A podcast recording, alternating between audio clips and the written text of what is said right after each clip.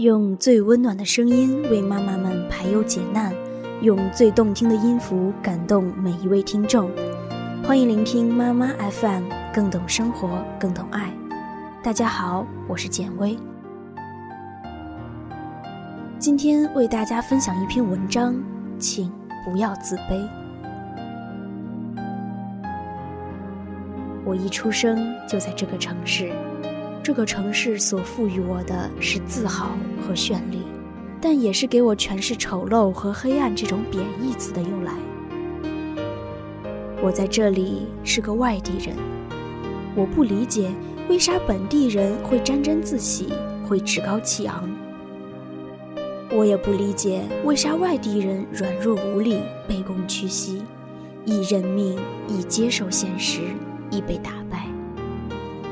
简单的说，我有自卑的倾向，原因有两个。从小，我爸妈就给我说，不要去招惹本地人，因为我们是这里的外地人，房子也是租的，得规规矩矩的过日子。不要妄想与别人争理，因为本地人就是理。久而久之，我变得麻木不仁，我必须学会接受，甚至任人摆。另一个原因是我上小学时，零五年上学那会儿，人人都会有一个漂亮的书包，书包的正面是当时最流行的动画片图形，什么奥特曼啊、四驱兄弟啊，而我没有，我的书包已经用了三年了，扁平的、皱皱的，像电影里邮差拿的那种。班级有几个同学知道我是外地人，还看我那个破包，身上衣服脏兮兮的，虽然只是有点破而已，特别看不起我。组团欺负人是常有的事。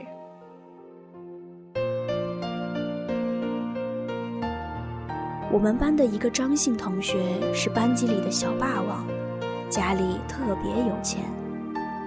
估计班上只有他一个人有手表这东西。他还经常请同学们吃街边小摊贩卖的零食，拉拢了很多讨好他的小男生。他穿着也很酷，每天都不带重样的。他脾气时好时坏，好的时候就能请那些小伙伴吃零食，全班大批的小男孩放学跟在他屁股后面。就像当时最流行的《古惑仔》，那时候多么向往一群人在你旁边围着你转，好像你是大王，身边那些人都是奴仆，有一种号令群雄的感觉。坏的时候，他就喜欢把怒气发泄到别人身上，教唆一群人跟他欺负别人，那群人就像猴子跟了山大王似的，到处欺凌他人。女同学他都不放过，简直是个流氓，而且是那么小的流氓。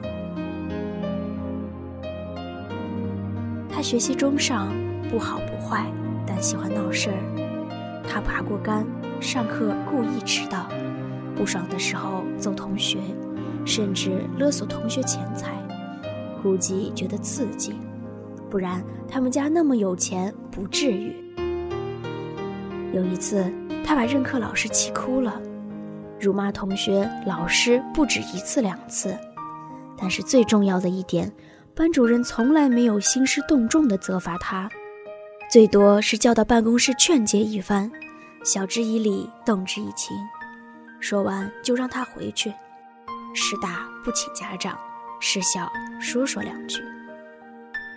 我是最怕这种人的，仗着家里有钱胡作非为。但是我能有什么办法呢？我希望他不要欺负我，我非常害怕和恐惧，这是我当时的想法。我属于那种乖巧的学生，别人碰到我，我都不敢哼一声。不过有一回，这事儿就发生在我身上，我的作业本儿被别人藏起来了，我找了半天都找不到，我猜都不猜就知道是谁了。要交作业时，我只能对老师说：“我的作业本丢了。”老师当时就批评我：“丢了不会赶紧补吗？借口这么烂。”我说：“我的作业本不知道被谁拿走了。”说的时候，我看着张欣同学。老师又说道：“为什么其他同学的作业本不会丢，就你的丢了？你怎么不反省下你丢三落四的毛病啊？”其实我就丢了那么一次，以前从没丢过。既然老师这样说了，我也再不敢说什么了。我依稀记得老师的脸上是不屑和藐视。那个张姓同学就在课桌上哈哈大笑，我只能无力反驳，低头不语。我是该怪老师强词夺理，还是该怪那位张姓同学野蛮霸道？虽说我成绩不咋地，可是我努力呀。老师很爱调侃挖苦同学，说：“你学习不努力，还整天说三道四，说你这个不行，那个不行，你会哪样？”甚至会将作业本甩到你的头上或者脸上，让你无地自容，指着你的鼻子说你的不是。也确实承认，班级有些同学自从跟了张姓同学，就更加的肆无忌惮了。正所谓近朱者赤，近墨者黑。部分差的同学或许习惯了那位班主任的刻板和刁蛮，都自觉地放弃抵抗，特别乖巧地讨好老师。